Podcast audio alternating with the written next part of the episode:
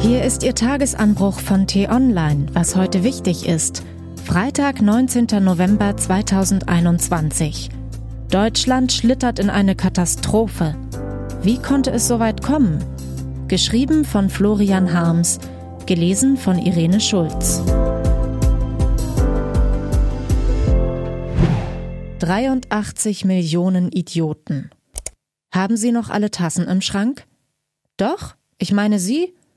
Oder waren Sie etwa nicht kürzlich im Supermarkt, sind mit der S-Bahn gefahren und haben Ihre Freundin auf einen Kaffee getroffen? Absolut unverantwortlich.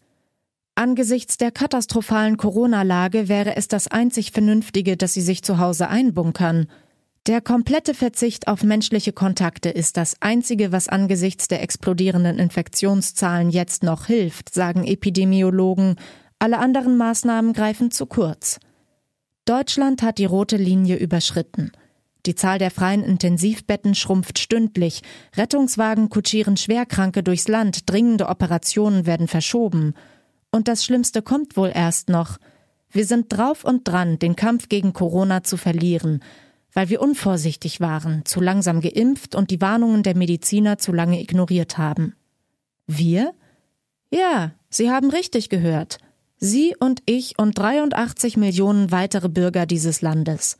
Aber wieso? rufen Sie jetzt empört aus. Ich habe mich doch impfen lassen. Ich trage eine Maske, wasche mir regelmäßig die Hände und verhalte mich auch sonst sehr vorsichtig. Machen Sie bestimmt. Und das ist natürlich gut. Doch im Ringen mit einem übermächtigen Gegner reicht es nicht, wenn Sie und Millionen unserer Mitmenschen sich verantwortungsvoll verhalten, ein paar Millionen andere aber nicht. Ob wir es wollen oder nicht, wir sitzen alle in einem Boot.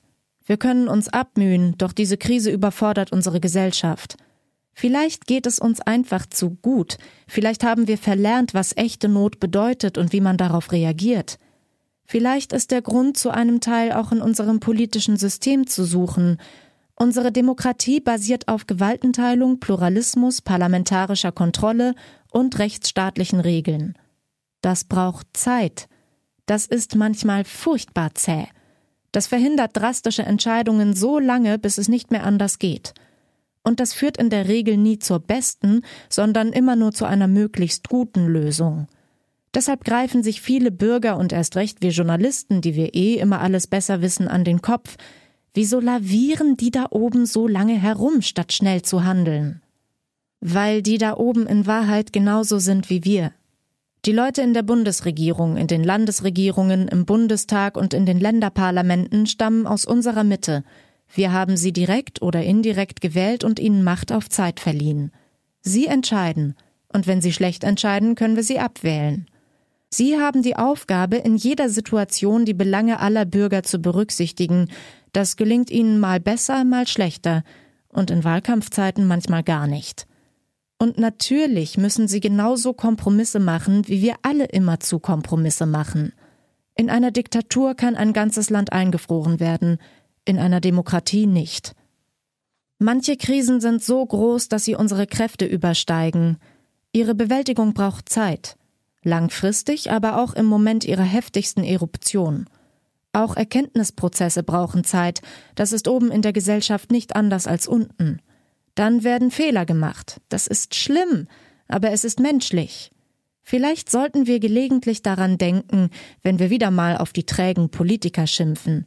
Sie brauchen leider lange, um den Ernst der Lage zu begreifen und entschlossen zu handeln, aber sie sind genauso wenig Idioten wie Sie und ich und die allermeisten anderen Bürger dieses Landes.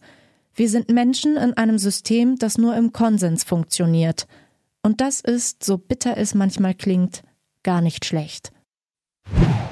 Was heute wichtig ist. Die T-Online-Redaktion blickt heute für Sie unter anderem auf diese Themen. Jetzt entscheidet der Bundesrat. Der Bundestag hat das von SPD, Grünen und FDP vorgelegte Infektionsschutzgesetz beschlossen. Es soll den Bundesländern die Rechtsgrundlage verschaffen, weiterhin harte Corona-Regeln zu verhängen, wenn die epidemische Lage von nationaler Tragweite am 25. November ausläuft. Um in Kraft treten zu können, muss das Gesetz heute den Bundesrat passieren. Wird es abgelehnt, müsste der Vermittlungsausschuss angerufen werden. Schiff Ahoi! Erst kostete die Sanierung statt 10 enorme 135 Millionen Euro. Dann kritisierten Naturschützer die Verwendung von seltenem Teakholz.